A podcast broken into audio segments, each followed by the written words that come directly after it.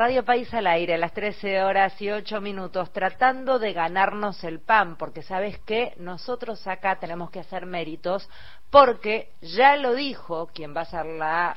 ya es diputada. Es diputada nacional es. electa. No, no hay vuelta asumir- atrás. Procura hacer no bien tu trabajo. Federica. Tengo que hacer bien mi trabajo, porque si no, ¿qué pasa? ¿Eh? Y bueno, cierran los medios públicos. No solamente me echan a mí, sino que cierran los medios públicos. ¿O no, Marito? En realidad privatizan los medios públicos, que sería una forma indirecta de cerrar y bueno, la lógica de los que estamos en los medios, que ya sabemos cómo se maneja la cuestión en manos privadas.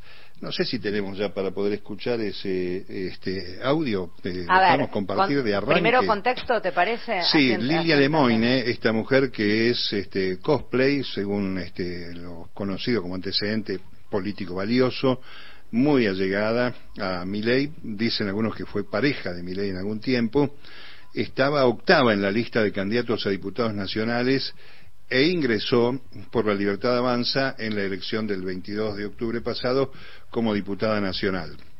Eh, hay que decir, Federica, que Milei ahora se está reuniendo con algunos empresarios y en una caminata callejera, nuestra colega y compañera querida, entrañable, Laura Magliocchi, le pregunta eh, este, el destino de los medios públicos. Es una compañera de la televisión pública.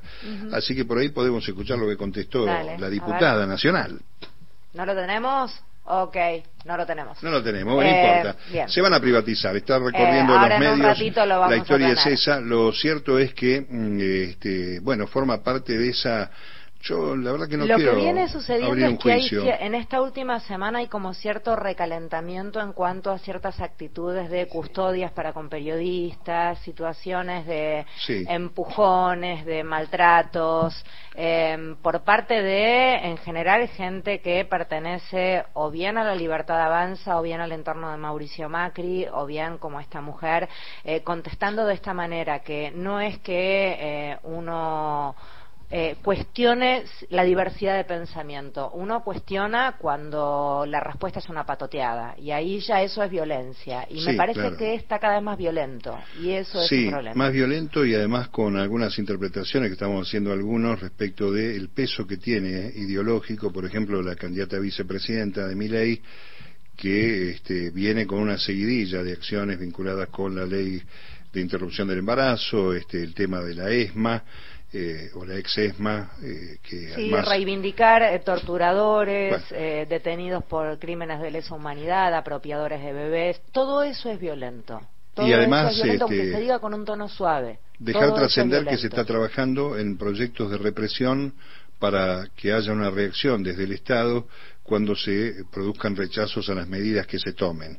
Eh, esto también se está trabajando en los equipos de, de Miley hasta llegar al caso de la tiranía de la cual después hablaremos un poco. Pero lo concreto es que, como vos bien decís, en este momento este, es- están apareciendo, incluso ayer hubo un acto superpuesto, mientras estaba en Rosario, Victoria Villarreal hizo un Milei acto... estaba en Rosario. Sí, Sí. eh, ella estaba acá en Callao y Santa Fe con un símbolo propio, un grupo reducido de personas, haciendo un acto a la misma hora que su candidato a presidente estaba allí, marcando lo que para muchos de nosotros tiene un hilo conductor que vincula a la acción de Macri y lo que puede ser una reserva intelectual de este grupo procesista eh, en el post 19 de noviembre.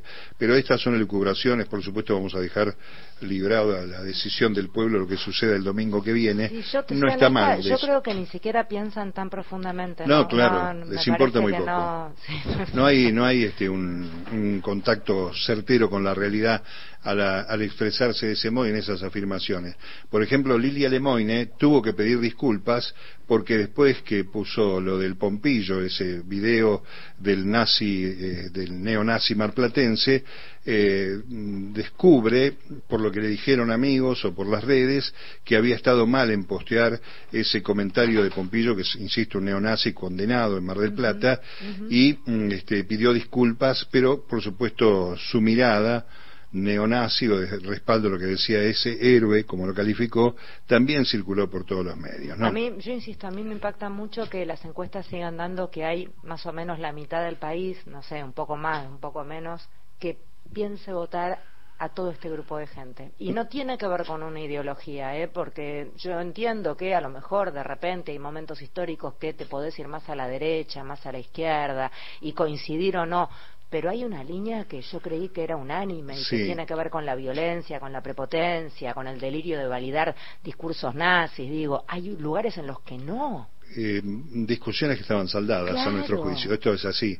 Eh, y un número cambiante, que esto también es un dato complicado para las encuestas, por eso no la estamos manejando nosotros, que va desde un 4% a un 13% de indecisos, pasando por varias cifras, en un número que va a ser vital para este, sostener una diferencia en favor de lo que venimos diciendo que es la defensa de la democracia. ¿no?